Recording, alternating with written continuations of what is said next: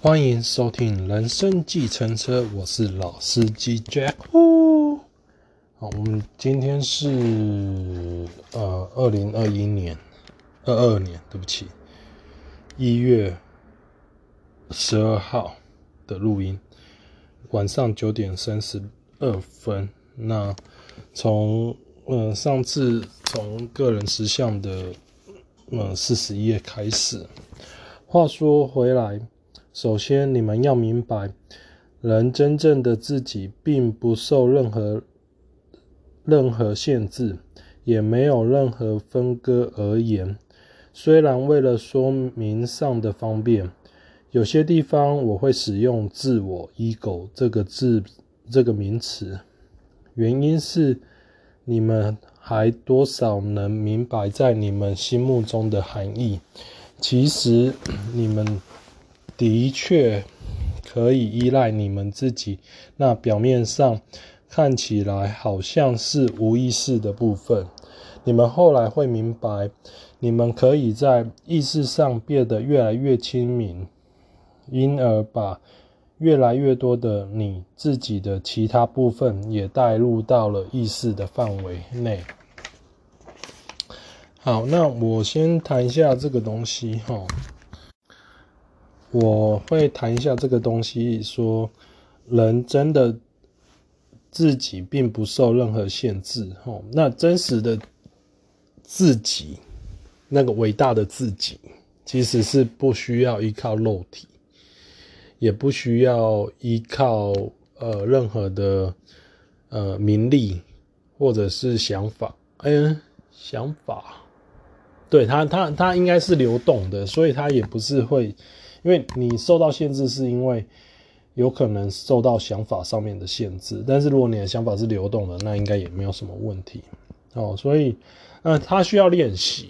哦，那我先讲一下，因为有时候很多的时候，你如果每个人如果没有去做觉察的动作的时候，时常会把自己跟某些东西连接在一起，挂钩在一起。哦，那这个部分有时候就比较难。处理的一个部分哦，那那这个就是需要练习的地方哦，练觉察哦，那练自己有没有被自己的想法给限制住哦？那这个呃，什么叫做自己的想法被自己有没有被自己的想法限制住？哦，呃的一个部分就是说，当你起心动念起来的时候。你有没有去想一下说，是这是一个想法，还是它是一个某一个部分的实相？那假设是一个想法，那这个你的感受是什么？啊，假设是某一个部分的实相，你认为的实相，它真的照这样的发生的时候，那你的感受又是什么？哦，那去某种程度的。呃，厘清自己的感受，因为感受这一块有时候它是跟着念头一起流动的哦。那有时候它是来自于你那个真实的自己哦。因为有时候灵感、冲动、直觉就是这样来的。那你越活在当下，越有临在感的那个感受的时候，你就比较不容易被限制住。这样子，那你在看待很多事情的时候，呃，你会有那个 freedom，就是有那个自由感出现这样子，然后你会很清楚的知道你被呃，就是自己有没有被自己的念头所困住这样子。呃，我讲一个例子，今天早上我在做交易的时候，我其实差两百块我就达标了。就是达到，呃，就是对，就是呃，达到那个游戏的规定这样子。然后两百块其实一个交易很快就达到了。如果真的好好做的话，那我那时候其实心态就跑掉了。那我就想说啊，差两百块，我只要做一个交易，我想要赚那两百块。哦，我的想法是我想要赚那两百块。结果我我后面。连赔了九次这样子，然后后来当然还是有把有有有有有有赚了，可是就是就是自己的心态跑掉，然后自己知道说说自己不是按照。自己平常的交易模式在交易，而是因为自己想要去赚那两百块，结果赔了更多这样子。那后来就是因为反正都有赚嘛，那只是赚多赚少，后来就是就是停单停掉。这样讲说，反正我明天再做，我一样可以达标，我不用急于一时这样子哦。那。那这个东西也让我学到了一个一堂课，就是说我那时候就是被念头那个很很很想要赚两百块达标的那个念头给绑住这样子。所以呃，当你没有那样说我想要赚两百块的时候，其实那种一无所住的神奇心的概念，很快的就你就很容易轻松的做到这样子。哦，那这个就是跟大家分享一下。那呃，他在这里呃，赛斯说，呃，为了说明上的方便，有些地方我会使用“自我”这个名词，原因是你们还多少能明白在你们心目中它的含义。哦，那这个“自我”呢，ego 呢，嗯、是比较像是表层的。如果你对呃，这种身心灵的概念有的话，它是算是比较外围的那一层。哦，就是就是面对物质实相的那一层。哦，也就是说会去呃计较得失啦，哦会去呃呃运用外在感官去体验东西啦，哦那这个部分它有它的好。哦，它就。像赛事书里面，他有谈谈到，就是自我这一块需要有弹性，它就像树皮一样，当你树皮硬的时候，你吸收不了东西，哦，就是说，当你的呃自我僵化，哦，有些人很固执啊，他就觉得说，哦，我一定要怎样做，一定要怎样做啊，哦，你们那个弹性度没了，你反而学不到东西，这样子，哦，那那某种程度的自我也很重要的地方，就是它是在保护。其他内我的就是其他部分这样子哦，所以它必须要有弹性。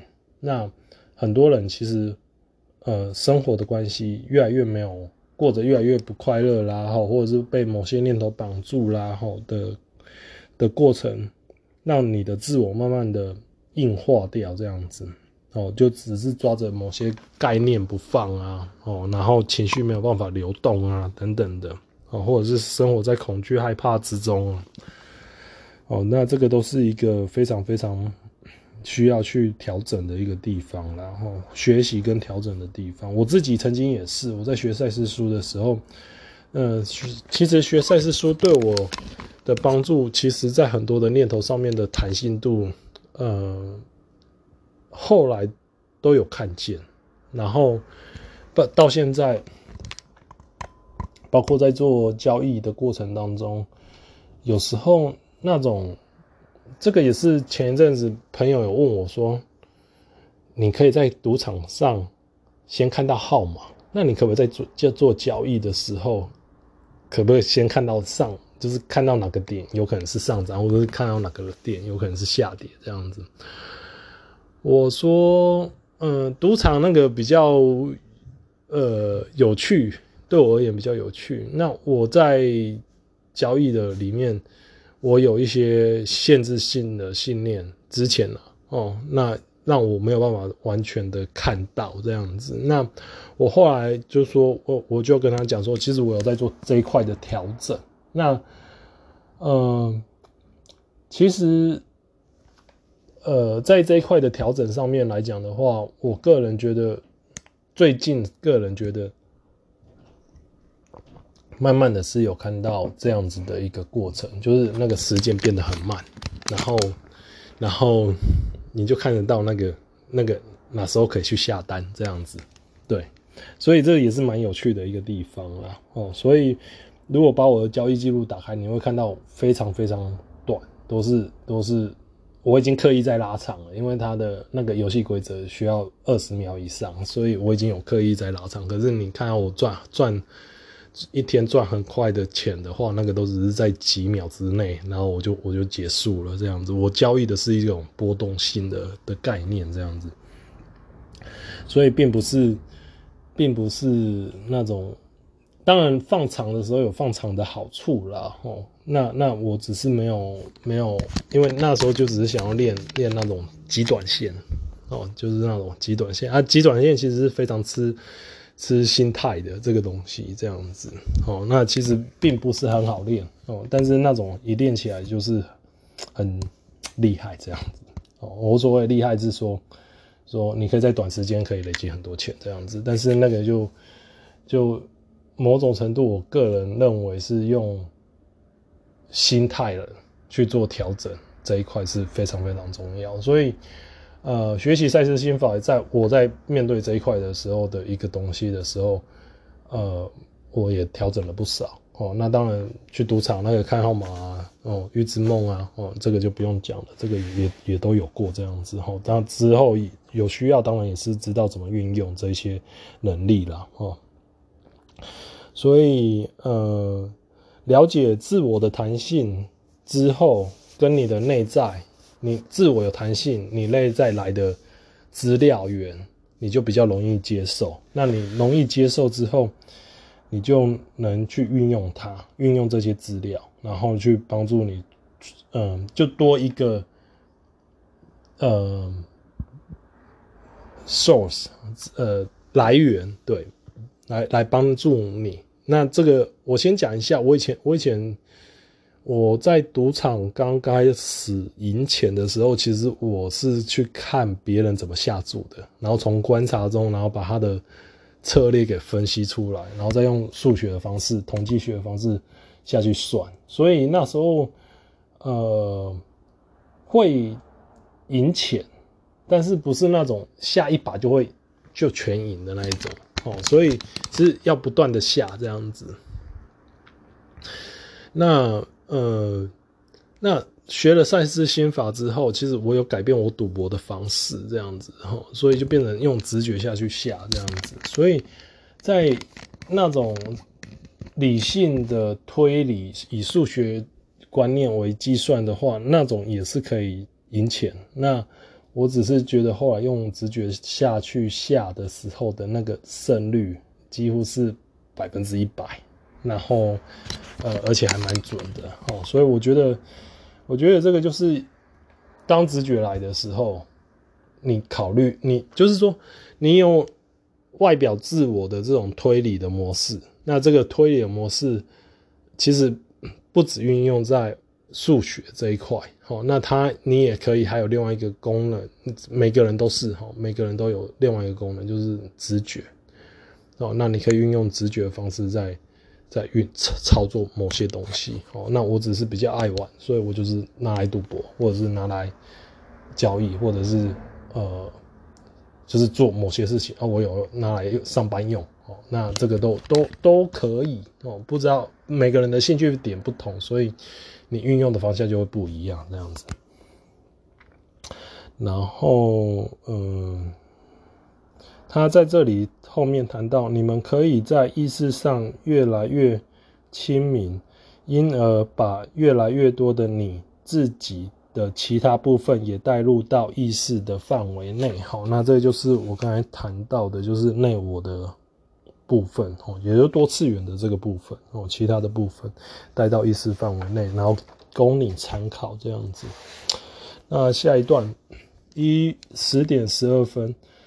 你一刻不停的呼吸、成长，并进行无进行无数极为精确的纤细的各种活动，而并不知道这些工作究竟是如何完成的。你人虽然是活着，可是，在你的意识层面上，你并不知道这种身体的知觉的。奇迹究竟是如何在一个有时间、有肉、呃有血肉的世界里维持下来？哦，那这个，嗯，就是说，他要提到的是一个说，嗯，因为我们人有交感跟副交感神经嘛，那你你你的呼吸其实就副交感神经，然后就是你平常没有去关注它的时候，它自己都在运作。那那你有关注它，当然做深呼吸啊，刻意的呼吸啊，吼，这些都是很棒的一个一个一个运作，这样子哈。那那其实这种很精密的，就是多次元，吼，你虽然你看不到多次元在哪里。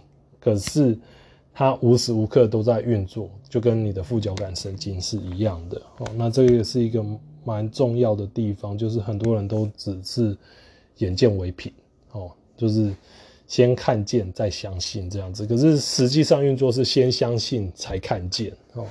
我先讲一下这个概念。那下一段，你自己在那表面上看来似乎并不具意识的部分。从空气中抽取了原子分子来造出你的形象，你的唇舌动了，就说出你的名字。可是你的名字是不是属于在你唇舌中的原子分子所有呢？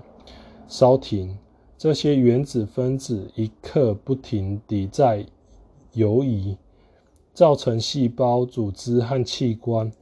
你舌。呃，你唇舌所说出的名字，怎么可能属于他们呢？哦，那这里也是谈到了一个观念，就是，呃，原子分子这种在多次元的流动当中，哦，那其实并不是像我们在物质实相所看到的这样子，就是眼睛或者是五官所。感知到的这样子。那下一段，他们既不会读也不会写，可是他们却能发出复杂的语言，让你与其他的和你一样的生灵沟通。从简单的感觉表达到复杂的讯息流交流，他们是如怎么做到的呢？唇舌中的原子分子并不懂。他们所说出的语言的句法，通常你在开始说一句话的时候，你一点都不晓得自己要怎么样完成这一句话，但你但是你却极有信心，知道你所说出的会是一句有意义的话，而自己所要。说的意思也完全不费功夫的流出哦。那这里谈到的就是一个，呃，很多的一个交流哦。那其实它是从心电感应，那从心电感应当中，呃，原子分子，呃，其实代表了很多的一个一个功用存在哦。那它都是在原子分子的层面。已经做完沟通了哦，那那重点是你却极有信心哦，那这个信心你就有办法去，其实相信的力量或者是信心的力量，呃，很重要哦。那我这里呃前一段时间我不知道我看了些什么东西，我做了一个笔记，我现在忘记了哦。那这里写到哦，好像是。呃，呃，好像有一个叫以节目叫《妈妈你好神》吧，哦，就是教育小孩子的一个节目。哦，那那谈到的就是，呃，兴趣来自信心，信心来自成功的经验。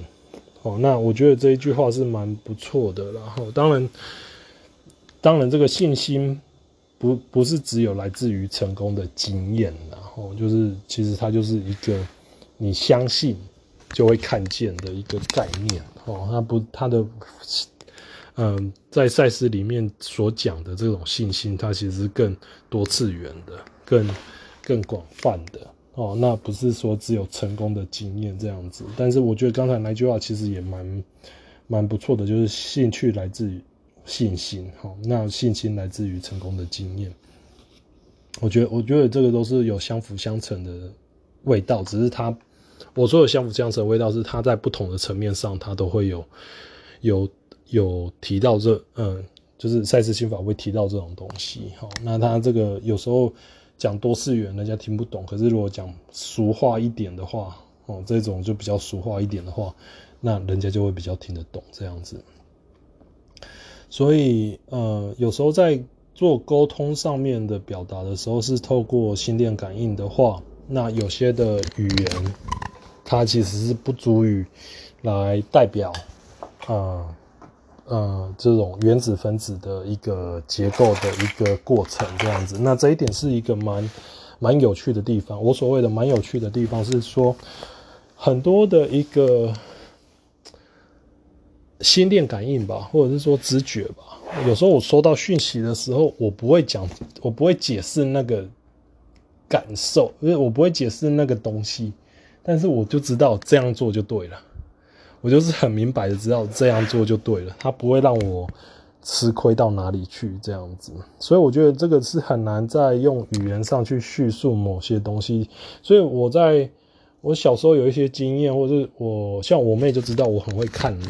哦，那我看人，我是看以感觉在看人。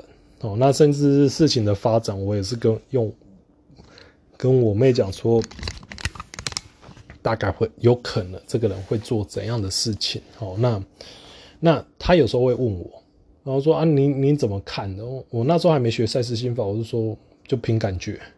哦，然后因为从小到大就是凭感觉，很多时候真的就是凭感觉。那我没有办法解释。我没有多次元的概念，那时候，所以我在读赛斯心法的时候，我很高兴的地方是，哦，我了解我要怎么去跟人家解释，因为那个真的就是多次元的概念，很多东西它真的就是像梦梦境，它其实就多次元的概念。然后像 Inception 那个电影，它其实就也是多次元概概念，Matrix 也是一样哦，骇客任务。哦，它也是一样多次元概念哦，所以它很多的概念，其实在赛斯书里面的架构，它都讲得好好的。所以，所以我在读完读的时候，我现在就不知道比较了解怎么去跟我妹解释。那甚至是我只是开口没多久，他就说他知道了，那我就说 OK，好，你知道，我就不用再解释了这样子。因为很多东西，呃，不需要用太多的语言去解释一个东西。啊，有时候是需要当别人真的没办法理解那种境界或者是什么东西的时候，才会要需要用语言啊。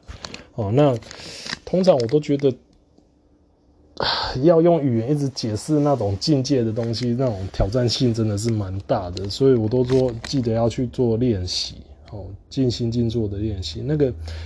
你的感受就会很快的清楚。那因为你的感受很快清楚的时候，别人在解释东西的时候，你一下就说哦，他在讲什么我懂了，哦，他在讲什么我懂了，这样子。那当然，这个过程是一个渐修跟顿悟的一个渐嗯循环呢，某种程度算循环这样子。就是你可能卡关了，然后反正你就是一直做，一直做，做做做做，然后某一天就就顿悟了，就是哦，原来就是这样子。啊，回到书里面。所有这些情况之所以会发生，其原因在于你的内在部分是发源地，欢愉地、自由地运作。这些情形之所以会发生，是因为你的内我相信你，常在，甚至当你不信任他的时候，你生命中的这些无意识的部分，即使在。你对他们的本性和机能有着极端的误解下，并且在你基于自己的信念对与对他的种种强烈干扰下，他还是运作的惊人的好。哦，那这里有谈到了一个，就是说你的信念，呃，会对内我的这种自发性某种程度的强烈干扰下。你的内我的自发性，它还是可以运作得很好哦。那这一个有一个很大的一个部分，就是呃，当你了解你的你是怎么用你的信念去创造实相，或者是说你对你的内在感受非常的信任的时候，其实你的就是你相信你的内在感受的时候，其实这个部分的时候会帮助你一直体会到多次元。哦，那那它当然就是会有一个呃趋凶避吉的一个作用这样子哦，然后嗯。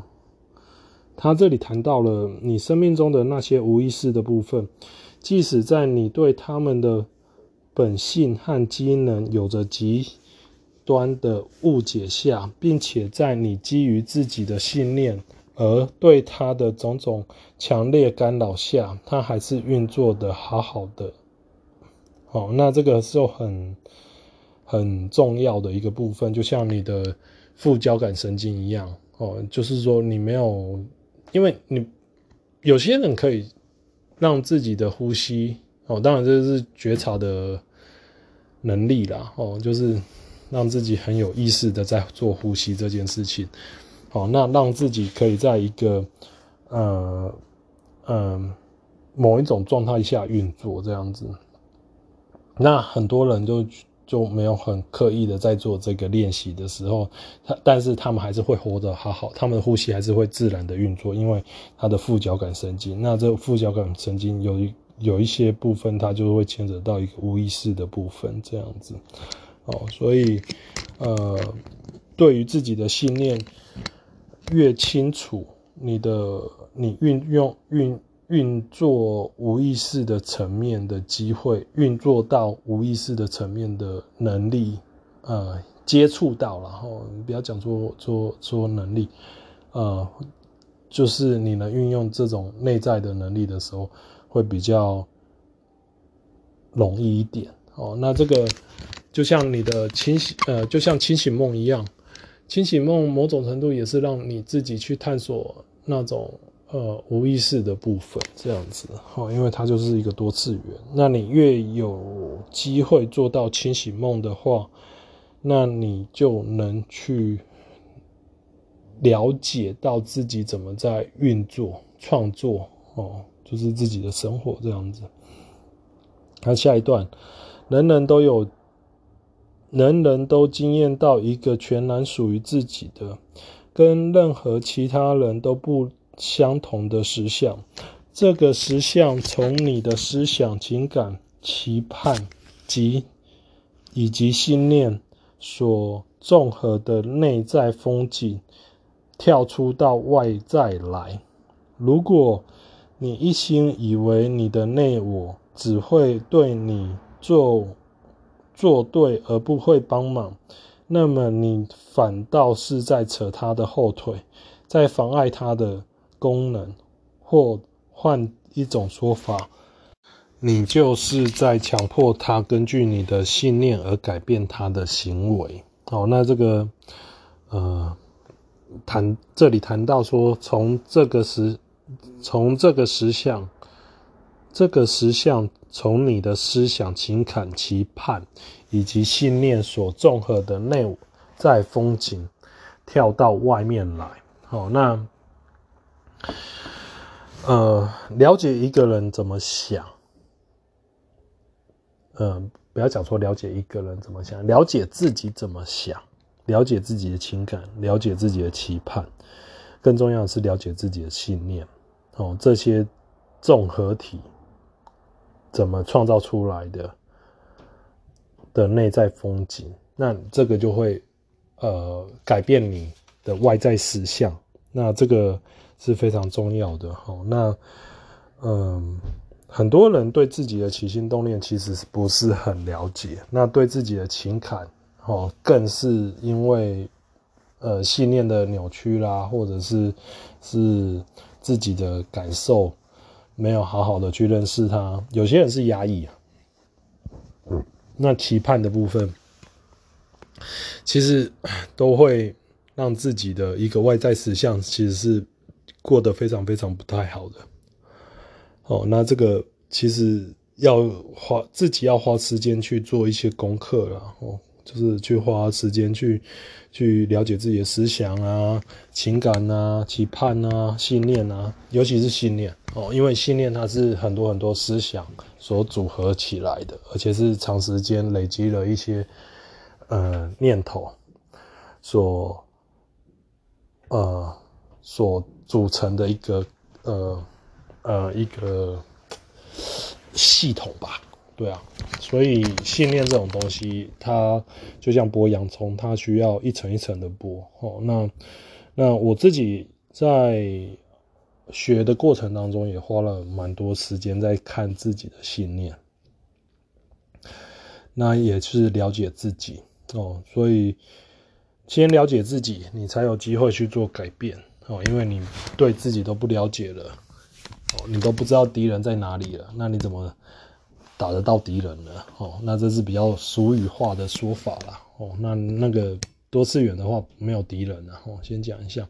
那只不过是说，因为多次元，所以呃你会有不同的呃人格片段体或者是片段体这样子哦，或者是不同的人格，那这些都是很正常的。所以，但是你要去认识自己哦，那你就知道说哪时候你要用哪一种人格。或者是哪种思思想，或者情感，或者期盼等等的哦，这就然后让你来创造你的物质实相的部分，或者是什么都不用哦，全然的接受哦，这个都是一种选择啦。那假设说，如果你对呃内在呃这些东西哦内我哦认为是像潜意识啊是不好的东西啊，或者是。那也是内我是不好的东西，那这某种程度就是在扯他的后腿这样子，哦，那这不会有帮助，哦，那这个部分就是你在强迫他根据你的信念而改变他的行为，哦，这个行他他的行为是是你用自我在控制内我的部分，呃，可不可以做到？嗯。某种程度的，因为它是互为表里的一个概念，所以某种程度你可以说做得到，某种程度你也可以说你做不到。哦，那这要看，完全就看你的内我的部分是怎么在运作。哦，因为有些东西它要需要自从内在。而来需要自然表达而没有被表达的这种能量，到时候会累积下来的时候，通常不是生病，要不然就是由外在事件来化解掉这样子。那所谓的外在事件，有可能是出意外啊，哦，或者是是不会照你想要走的那种路走，有时候会是这样子。好，那我们接下来到下一段。意识心本来就是为了让你在这世间能够明辨自己的处境，但错误的信念却往往碍障碍住了你明辨的能力，因为他的世界，哦，这里的视是看呃视野的视哦，界会被那些因自我 ego 的作用而。生出的信念蒙蔽，哦，那这是一个非常非常重要的地方，就是，呃，怎么训练，怎么去了解你的意识心，是一件蛮重要的一个过程。你怎么运用你的意识意识心？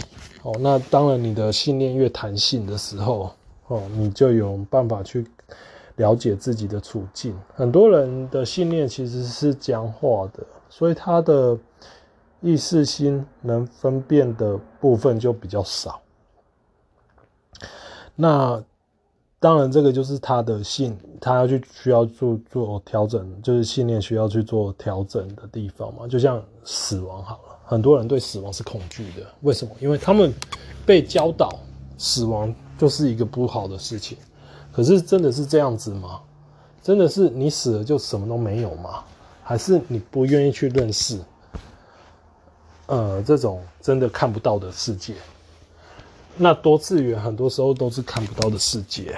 那这个东西很多时候每个人都不一样，这样子哦。然后，呃，所以这个就是一个信念嘛，就你怎么看待死亡的一个信念。好，那当然这个在个人实相本质里面有谈到很多了，哦，像宗教啦、科学啦。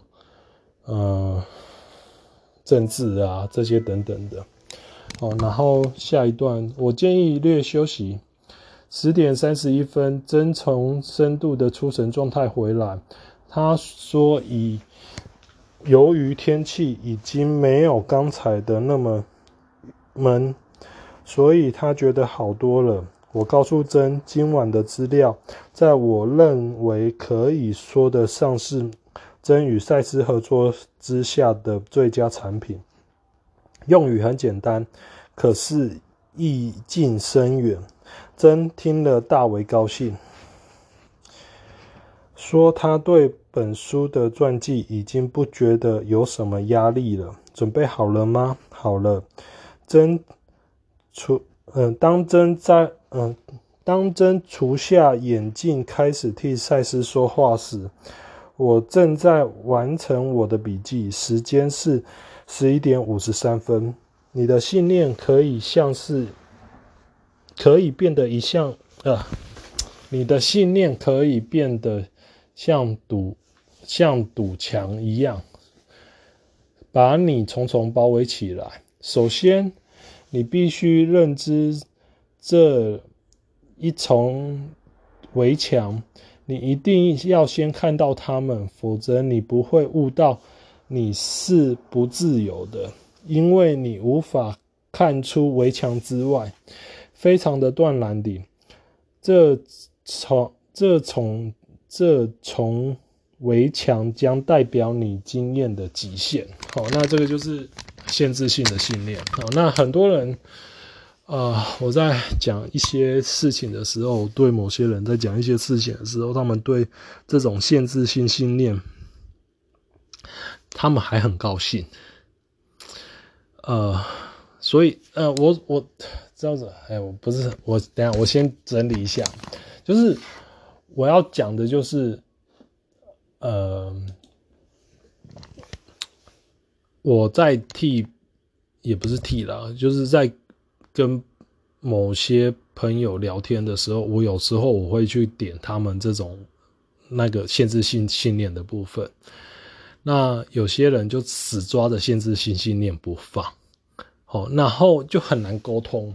就真的很难沟通，他就会不断的在打转，他讲话就会不断的在打转，就是他没有办法好好的听他在讲什么。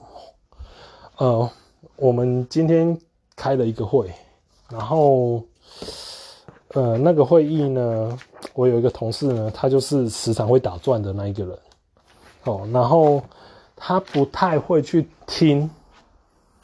我不知道他的内心到底发生什么事情哦，所以他没有办法去听见人家要谈的真正的目的，所以呃，很多人其实不是很喜欢跟他沟通，然后明明短短的十分钟就可以解决的事情，然后只要经过到他的手上，就是要经过了大概就是一个小时左右，所以那个会呢，本来就只是我个人觉得十分钟就可以解决的事情。结果还要跟他解释，还要透过他的理解，他的方式的方式理解，以他的方式再告诉他怎么去理解事情这样子，然后他还会提出一大堆问题之后，我我真的是，我觉得我真的就没办法，对，我就我就我就觉得说，难怪很多人都不喜欢跟你工作，因为因为你没有办法去，你只是想要站在你的围墙里面去看事情。你没有想要去认识围墙之外的东西，哦，那这个就很难去去做调整。这样子，往往我有时候遇到他，我往我往往就是直接用下那种 order 的方式，叫他把我事情做做完，因为我没有办法在那边跟他还要再解释东且知西，然后还一大堆啰里吧嗦的事情。哦，那因为他没有办法 focus，他有时候没办法 focus 焦点，他那个焦点是散的。所以，呃，有时候跟他讲，他好像又听得懂；有时候跟他讲，他好像又听不懂。所以有时候就很难沟通，因为在那个，在那个做工程的过程当中，有时候，呃，你越能越快理解人家要讲什么，那其实你做事的效率是越好的、越快的。哦，那那这样子在在沟通的过程当中，其实会减少很多的一个不必要的一个。呃时间上的磨损这样子。可是他就是要要就是要，对，就是脑袋不会转，某种程度就只能这样讲。所以并没有很多，并没有很多人很喜欢跟他工作。可是他有一次很很跟我的老板讲说，那我们可不可以去去做一些 project？然后我就想说，以你那种思考模式，怎么跟人家做 project 啊？对啊，人家可能组一个 team 好了，一个容易沟通的 team，可能五个小时做做完一件事情。可是如果有他在，可能十个小时都做不完。为为什么是十个小时？因为他一直站在他自己的围围墙里面讲他自己的论点，而不去听别人的论点。哦，那我觉得这是一个蛮蛮。会发生在很多人、很多人、很多人的身上上面啊。哦，那那当然，我跟他是同事啦。哦，那如果要加人的话，我们家是有一个哦，他完全是没办法听得懂人话的，就是说他人家跟他讲说，现在人家不想跟你讲话咯，一定要很明白、很明确的讲出来说，人家现在不想要跟你讲话了，叫你回家，他才会还听不懂。哦，我们我们家族就有这样的人。哦，所以有时候这种事情的沟通能力技巧，真的就是很，嗯，因为他的自己的信念，他被他自己给限制住了，所以他没有办法去了解别人的需求。哦，那某一种分程度来讲，也也是代表他自己的内在的不安全感。哦，那这个也是需要去了解自己为什么会不安全。哦，就是那种不安全感是从哪里来的？哦，那这个是一个非常非常需要去注意一个地方。好，然后接下来回到书里面，然而然而一有一个信念可以打破知见上的假象，这是一种扩张性的信念，它会自动地穿破那些虚幻和压抑性的障碍。现在分开来写，自己并没有限制。上面这一句话说明的是一个真相，你相信它也好，不相信它也好，它就是真真，它就是存在。第二个观念是，自己既无界限也无分割的。你们很，你们所有的经验的界限与分割，完全是错误。信念的结果，在一再下一个观念就是我说过了很多次，你的实相乃有你自己一手所造成。如果你想要了解自己，想要知道自己是什么，你可以学着跳跃自己对自己所抱负的信念，而直接感受自己。我要各位。实际去做的是静心静坐，闭上眼睛，试着感受、感觉我早先提到过的你自己内在的那个深藏的基感觉基调，在第一章第六百十十三节做这件事并不难。哦，那这个就是一个练习。哦，那我花很多时间在，有时候我花很多时间在做感觉基调的练习。哦，那最近我身体感冒的关系，所以，呃，所以上个礼拜我是拿录好的在讲。那今天我就先讲解到这里。那你们如果有空的话，多做一些感觉基调的练习，因为这个非常有帮助。那如果你们有什么想要跟我分享的，或者是有什么想要问我的，欢迎用 IG 联络我哦。我的 IG 账号是 JWU 九六八八号哦。最后感谢呃您的收听哦，呃，那我们下次再见，拜拜。